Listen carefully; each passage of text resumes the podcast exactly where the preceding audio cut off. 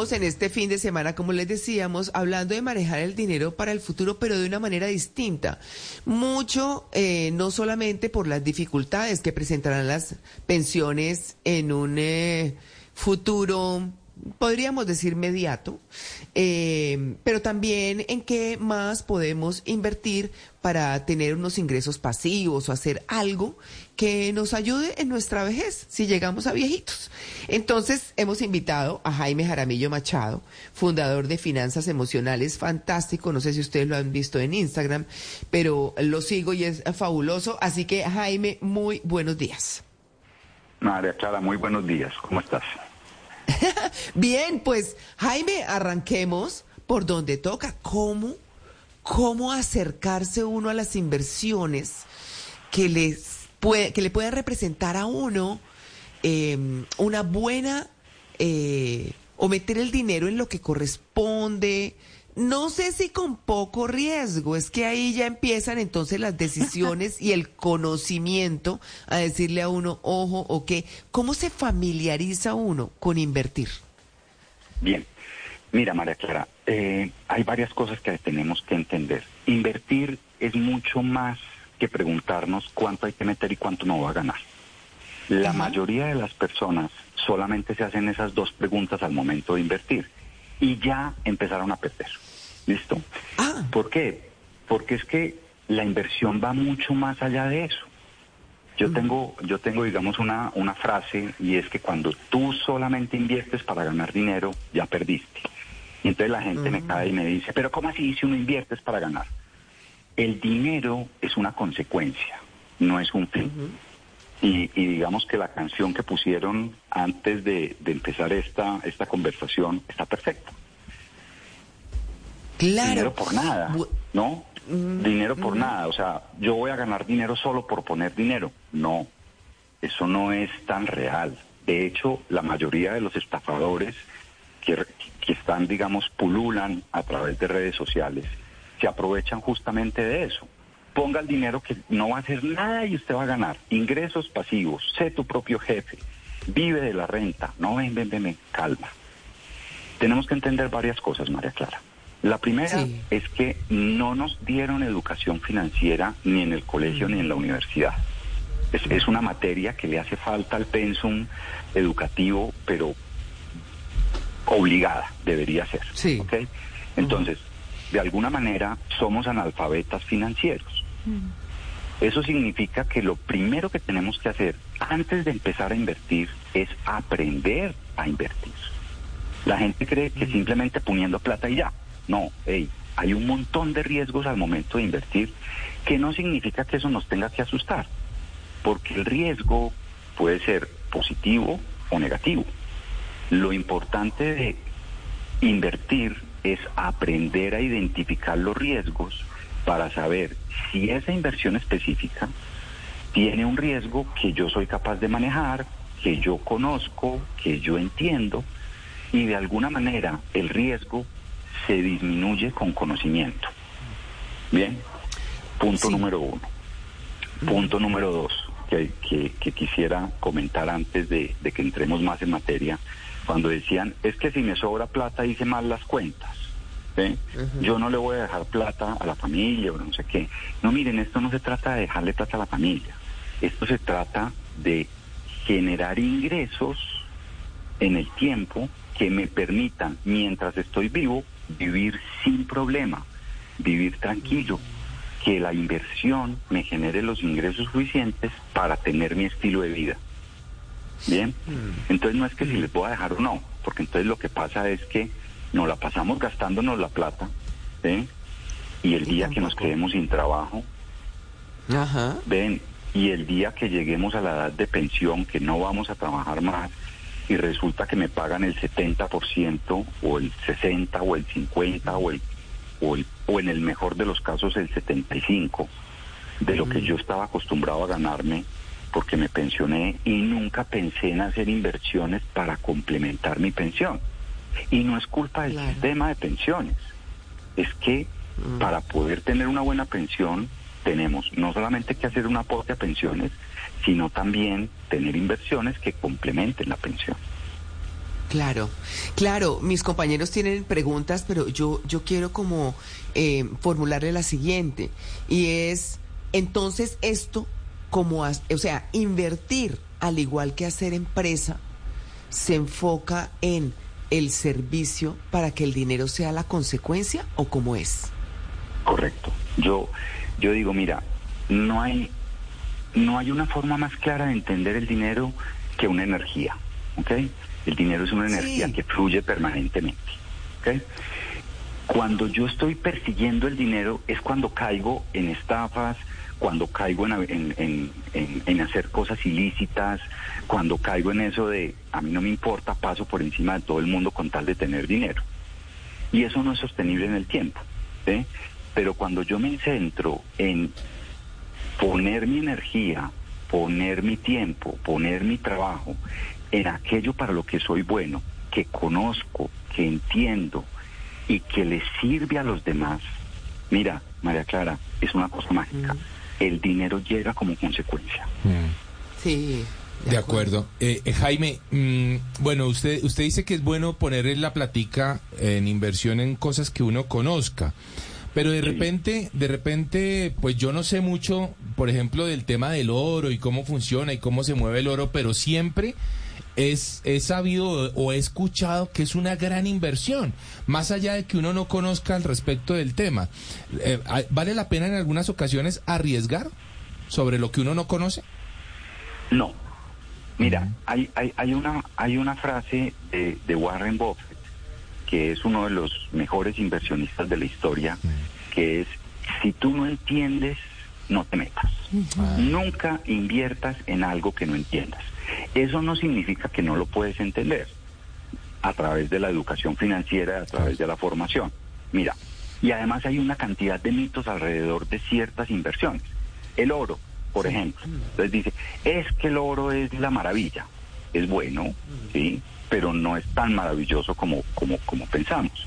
El oro ha demostrado a través de los años, a través de los últimos 100 años, por ejemplo, si uno coge una, una una estadística histórica de cómo se ha comportado el precio del oro en los últimos 100 años, te das cuenta que el oro ha preservado el valor del dinero en el tiempo y que en épocas de crisis, en épocas de, de, grandes eh, momentos históricos de crisis de la humanidad, el oro ha ganado valor.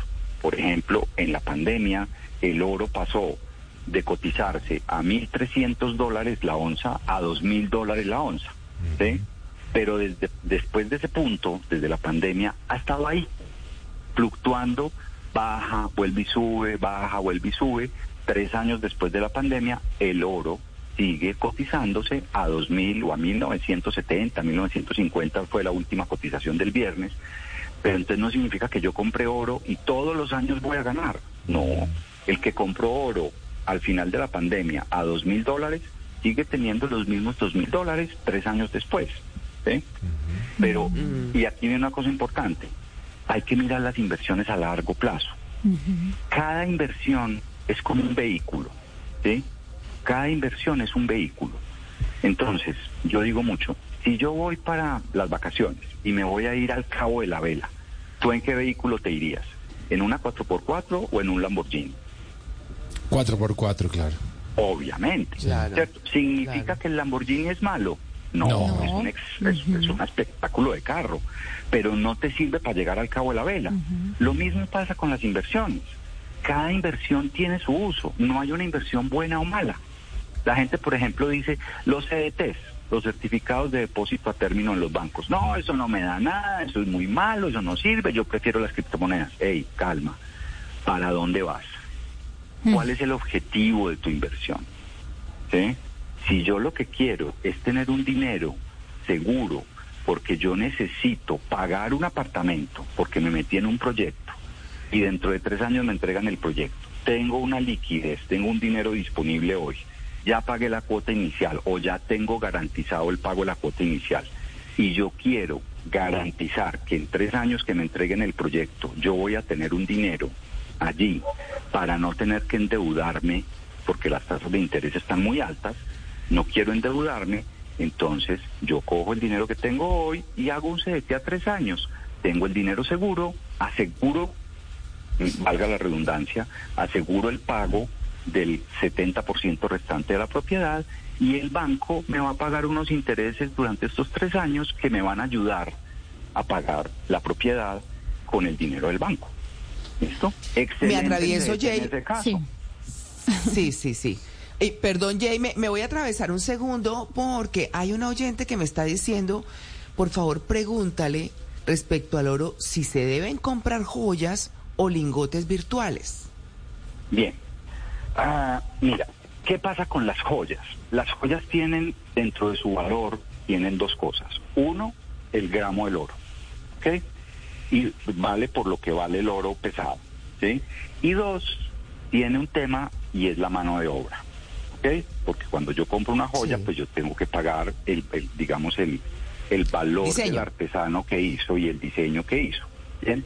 Entonces, cuando yo compro una joya, yo tengo un valor real, que es el oro pesado, y el otro valor que es subjetivo, que es el diseño de la joya. Necesito vender eso el día de mañana y voy a ir a venderlo. Me van a pagar lo que pesa el oro. Y entonces voy a perder la mano de obra. Punto número uno. Punto número dos.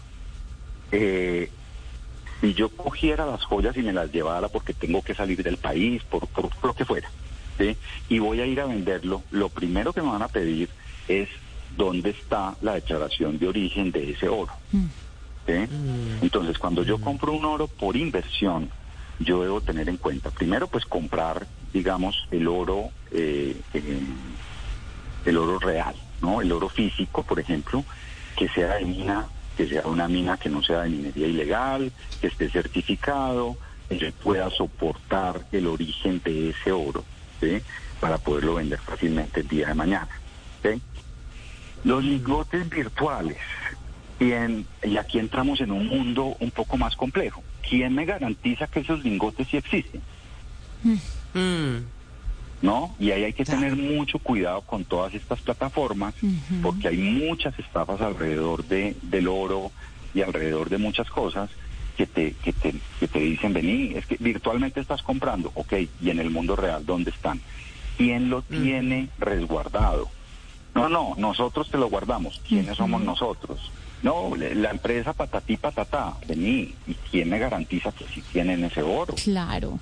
A propósito incluso de los lingotes virtuales, eh, las criptomonedas, también he escuchado demasiado sobre los dólares digitales, los famosos USD Coin, que tienen un respaldo de los dólares americanos. Y mi pregunta es, ¿será que es, es mejor comprar o invertir en dólares digitales porque nos ahorramos las comisiones de intermediarios como los bancos? Bien. A mí me encanta pagar comisiones. Porque tiene un servicio detrás. Eh, mm. Sin pagar demasiado. Hay que buscar opciones donde no me cueste tanto eh, hacer las cosas. Mira, a mí los dólares digitales, en lo personal, sin decir que es una estafa ni mucho menos, no me gustan. ¿Por qué? Porque a mí me gusta tener el control de mis inversiones, que están a nombre mío, que no dependen de otras cosas. Y les voy a poner un ejemplo. Resulta que hay una, una, una plataforma que vende dólares digitales respaldadas en una stablecoin que es la, la, la USDC. ¿Listo? Resulta que esa stablecoin, cuando sucedió la, el amago de quiebra del, del Silicon Valley Bank en Estados Unidos, esa stablecoin tenía 3 mil millones de dólares depositados en ese banco. La Reserva Federal de Estados Unidos tiene un seguro de depósito para cuando las empresas o personas tienen depósitos en los bancos, pero esa reserva cubre hasta 250 mil dólares. ¿Ok? Cuando anunciaron la quiebra de, del Silicon Valley Bank, esa moneda estable tenía 3.300 millones de dólares depositados en ese banco. Es decir, que si se hubiera quebrado el banco, si lo hubieran dejado ir, la Reserva Federal les hubiera cubierto 250 mil. ¿Ok? Hasta ahí vamos bien. Significa que esa, esa stablecoin hubiera perdido 3 mil millones de dólares por la quiebra del, del Silicon Valley Bank. Esa stablecoin, eso fue un viernes. Ese viernes perdió un 10% del valor. Mm. Entonces, lo que estaba respaldando mis dólares ¿sí? perdió un 10%. Así de sencillo.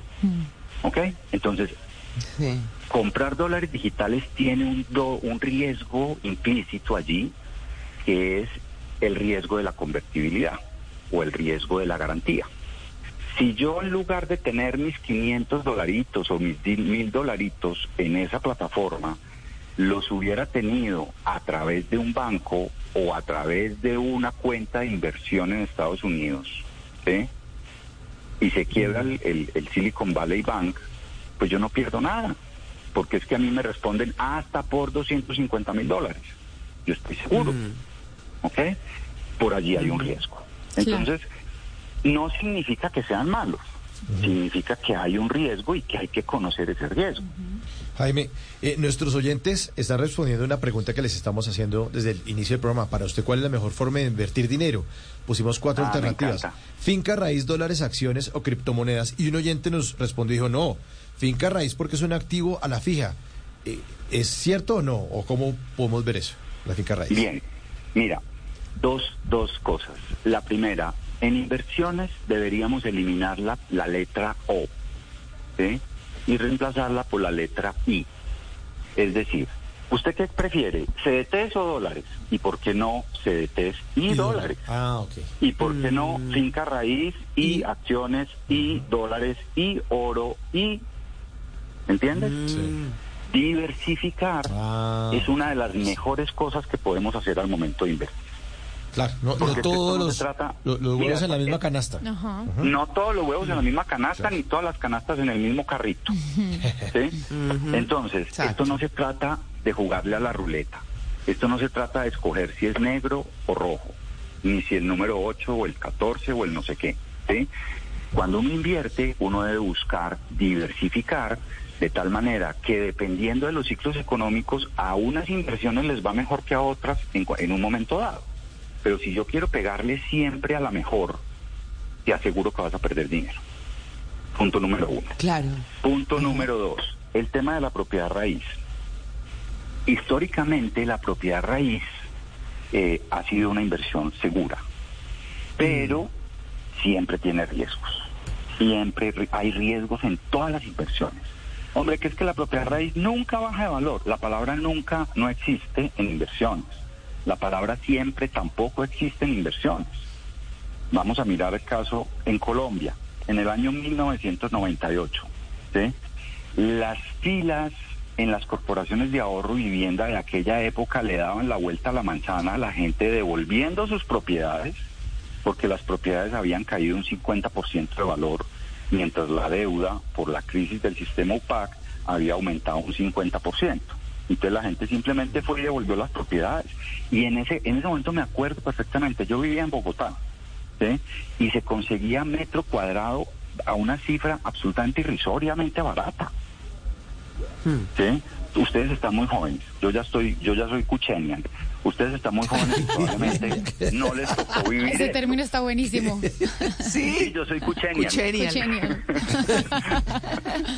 Mi hijo se burla de mí porque me dice, papi, qué oso, tú eres un, ¿cómo es que me dice él que soy?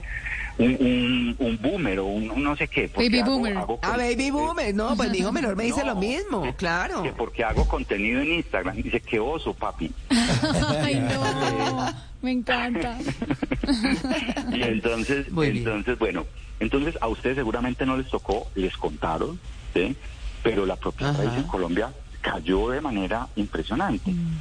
Vámonos más, más cerca al año 2008 en Estados Unidos una, una propiedad que valía un millón de dólares, en cuestión de seis meses llegó a valer 250 mil y no había quien comprara. y hoy está subiendo brutalmente.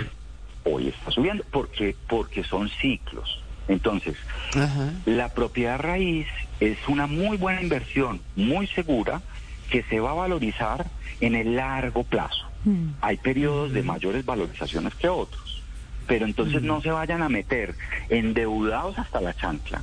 ¿sí? a comprar una propiedad carísima, que porque eso siempre va a subir de valor. Vení, y si te coge un periodo de valorización negativa o un periodo de estancamiento de los precios y no tenés forma de pagar el resto, ahora lo estamos viviendo.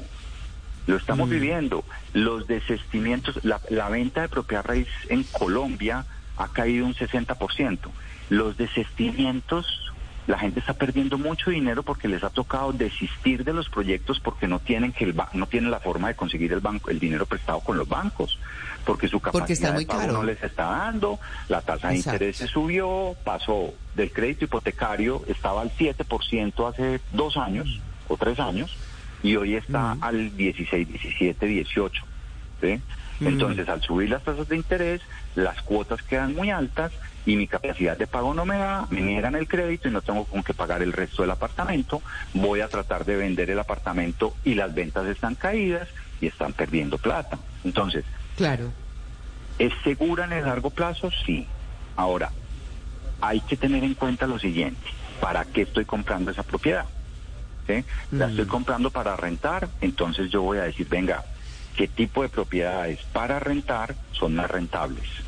Bien, Hoy en día, la renta tradicional, la del apartamento que yo pongo en una inmobiliaria a un año para una familia, papá, mamá y los dos hijos, ¿sí? no está dando mucha rentabilidad que digamos.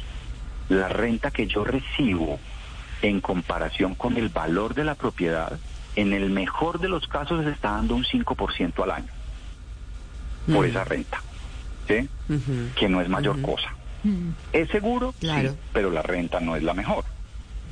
En el mismo sector inmobiliario, digamos en el mismo sector de comprar propiedad raíz, si yo compro un apartamento que tenga licencia para rentas cortas, para alquilar por Airbnb, para extranjeros, para turistas, el turismo está creciendo de manera importante en Colombia. Hmm. Está dando rentabilidades del 10, 11, 12% al año. Entonces, hay que mirar muy bien dónde ponemos nuestro dinero y qué tipo de negocio es el que queremos. Claro, Jaime. Eh, Jaime, yo creo que nos quedamos cortos. No sé si usted me puede aceptar una invitación para el próximo segmento ahí mi nuestro productor lo le, diría cómo hacemos, pero a ver si terminamos cerrando este tema que está tan importante y lo dejo con esta pregunta, porque estamos hablando de bienes raíces. ¿Qué opina de comprar bienes raíces en otro país? ¿Qué es lo que están llegando, por ejemplo, en Colombia a ofrecer por montones que acá en Estados Unidos Mm, vale la pena invertir, que vale hacer, pero también hay mucha gente que dice, no, mejor compro en España o qué sé yo, o en los propios países. Entonces, me parece que es una pregunta muy importante y para cerrar, como por dónde podemos comenzar también, porque para quienes desconocemos tanto ese mundo eh, de, de, las inversiones y que no fuimos educados con eso, pues también hay que, tiene que haber un comienzo. Eh, ¿Usted me acepta la invitación, Jaime? Claro que sí. Bueno, perfecto. Entonces, ya regresamos. Estamos en, Blue Jeans, el programa más feliz de Blue.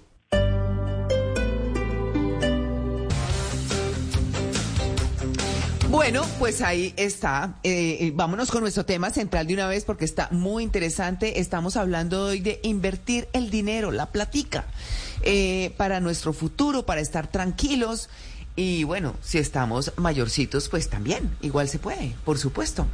Bueno, Estamos, como les decíamos, con Jaime Jaramillo, que es fundador de Finanzas Emocionales, magnífico, que nos ha explicado de una manera muy importante el oro, las criptomonedas y demás, pero estábamos hablando de finca raíz Jaime y mm, yo quisiera como retomar desde la pregunta que le formulábamos en el anterior segmento y es la inversión en el extranjero. ¿Qué hacer ahí? En finca raíz, ¿no? Mara Clara, ¿cierto? Sí, señor. Ok, María Clara, mira. Mi abuela decía una frase, los abuelos tienen unas frases que son súper sabias. Sí. Al ojo del dueño engorda el ganado. ¿Ok? Mm. Em, no significa que no podamos invertir en finca raíz en otro lado, ¿de acuerdo? Pero hay que tener mucho cuidado, porque es muy distinto cuando yo voy a comprar un apartamento o una fracción de una propiedad o un derecho fiduciario o algo así por el estilo de una propiedad que yo la veo, yo la miro, yo sé dónde está ubicada, yo sé que conozco y, palpo la propiedad, ¿cierto? Y tengo el acceso a ella. A voy a comprar una propiedad que está en Delaware, vení, ¿dónde? Perdón, yo, ¿se pueden decir groserías acá en este programa? Sí, tranquilo. Yo soy súper grosero y, no pienso cambiar. ¿Dónde putas está Delaware? No lo conozco. ¿Me entendés? Yo pensé que decir tontos o bobos. No, Yo, soy, nivel Dios en esa sí, se ah, despacho, eh, entonces, me critican mucho, pero es que lo bueno de ser cuchenian es que a uno ya las críticas no le importan tanto. Ay, sí, de acuerdo, de acuerdo. Bien, entonces, entonces eh, el tema es el siguiente. Mm, la, la, virtualidad es maravillosa. A mí me encantan los, las, las, cosas virtuales. Eh, sirve para muchas cosas, buenas, mm. pero también para cosas malas. Bien, entonces cuando yo voy a invertir y la gente piensa que yo invierto en una plataforma, no, tú no inviertes en una plataforma, tú inviertes a través de una plataforma en un activo que es el activo subyacente de esa plataforma. Entonces, en este caso, yo invierto a través de XX eh, eh, inmobiliario no sé qué, tokenizado. ¿sí? Listo. ¿En qué estoy invirtiendo? Ah, en una casa multifamiliar. Ok.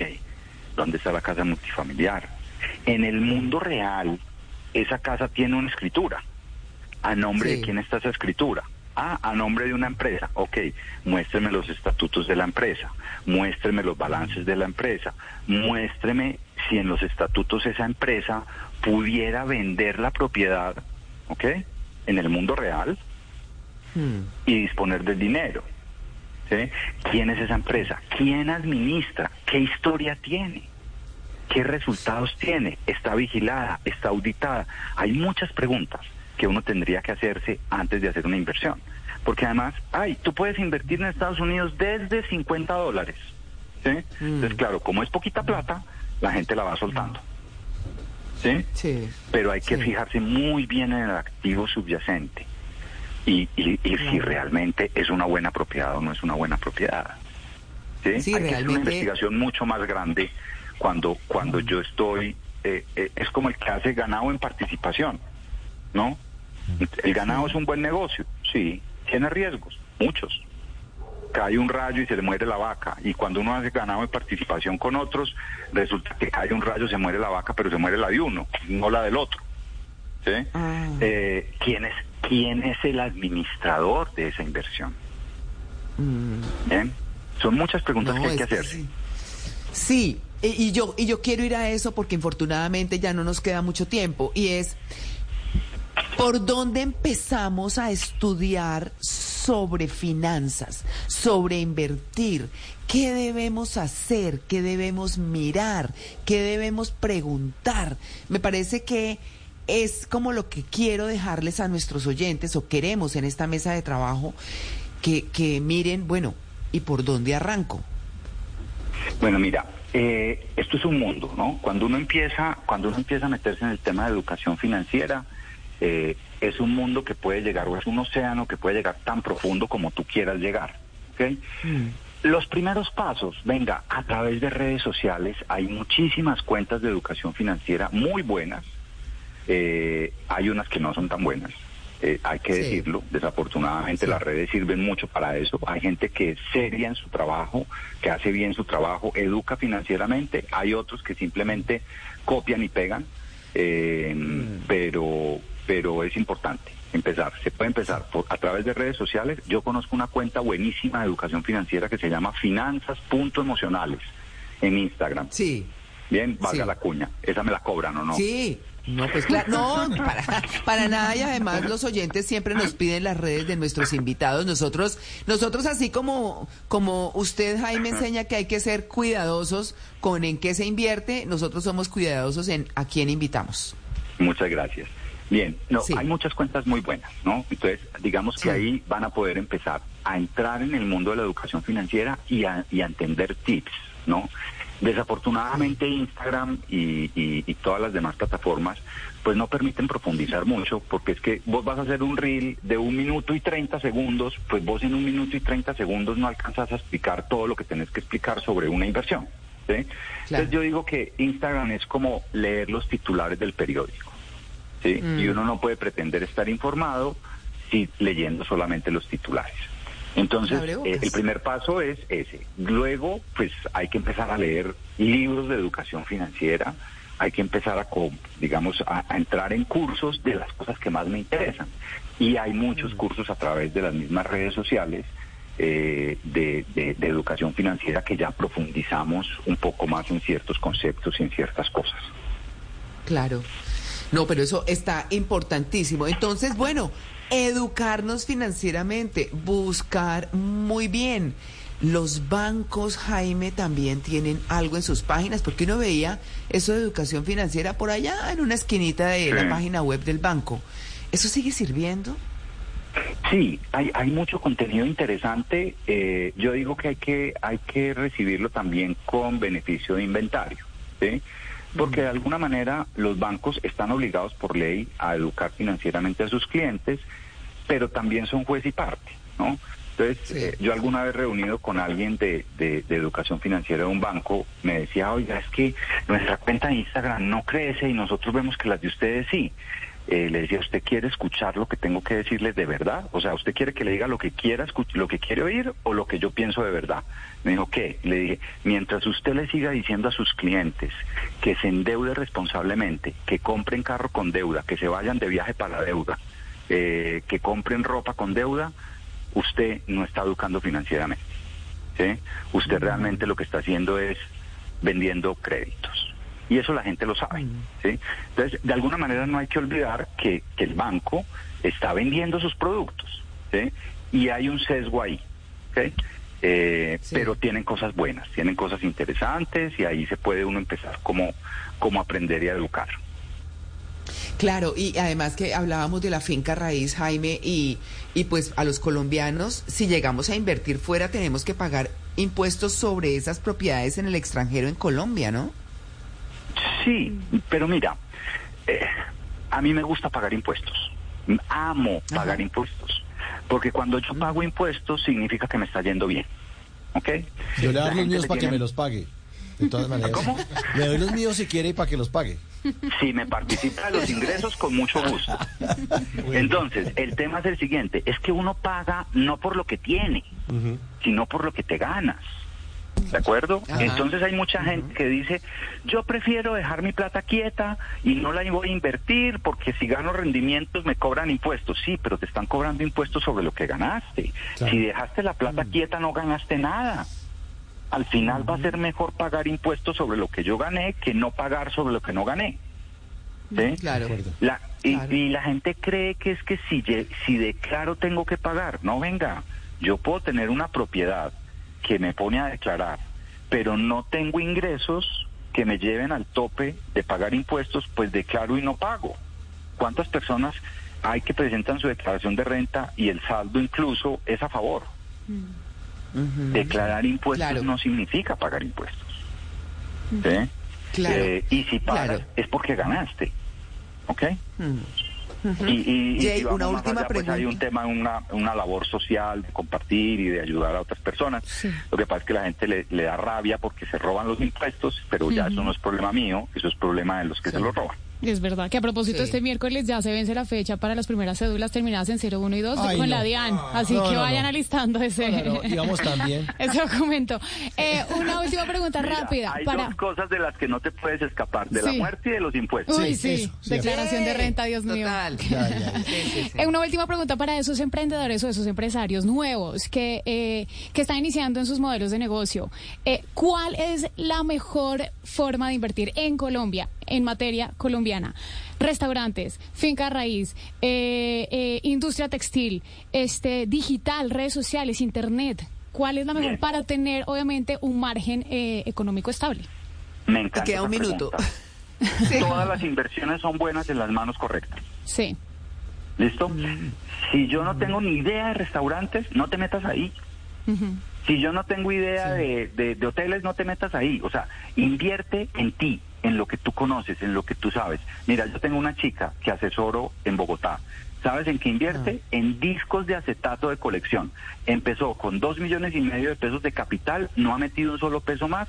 Hoy tiene una colección de discos que vale 300 millones de pesos. Wow. Wow. Bien, yo si invirtiera en eso, me quiebro, porque para mí salsa, merengue, bachata, reggaetón es la misma vaina, una cosa que suena por allá mientras uno se toma unos vinos con los amigos. Sí.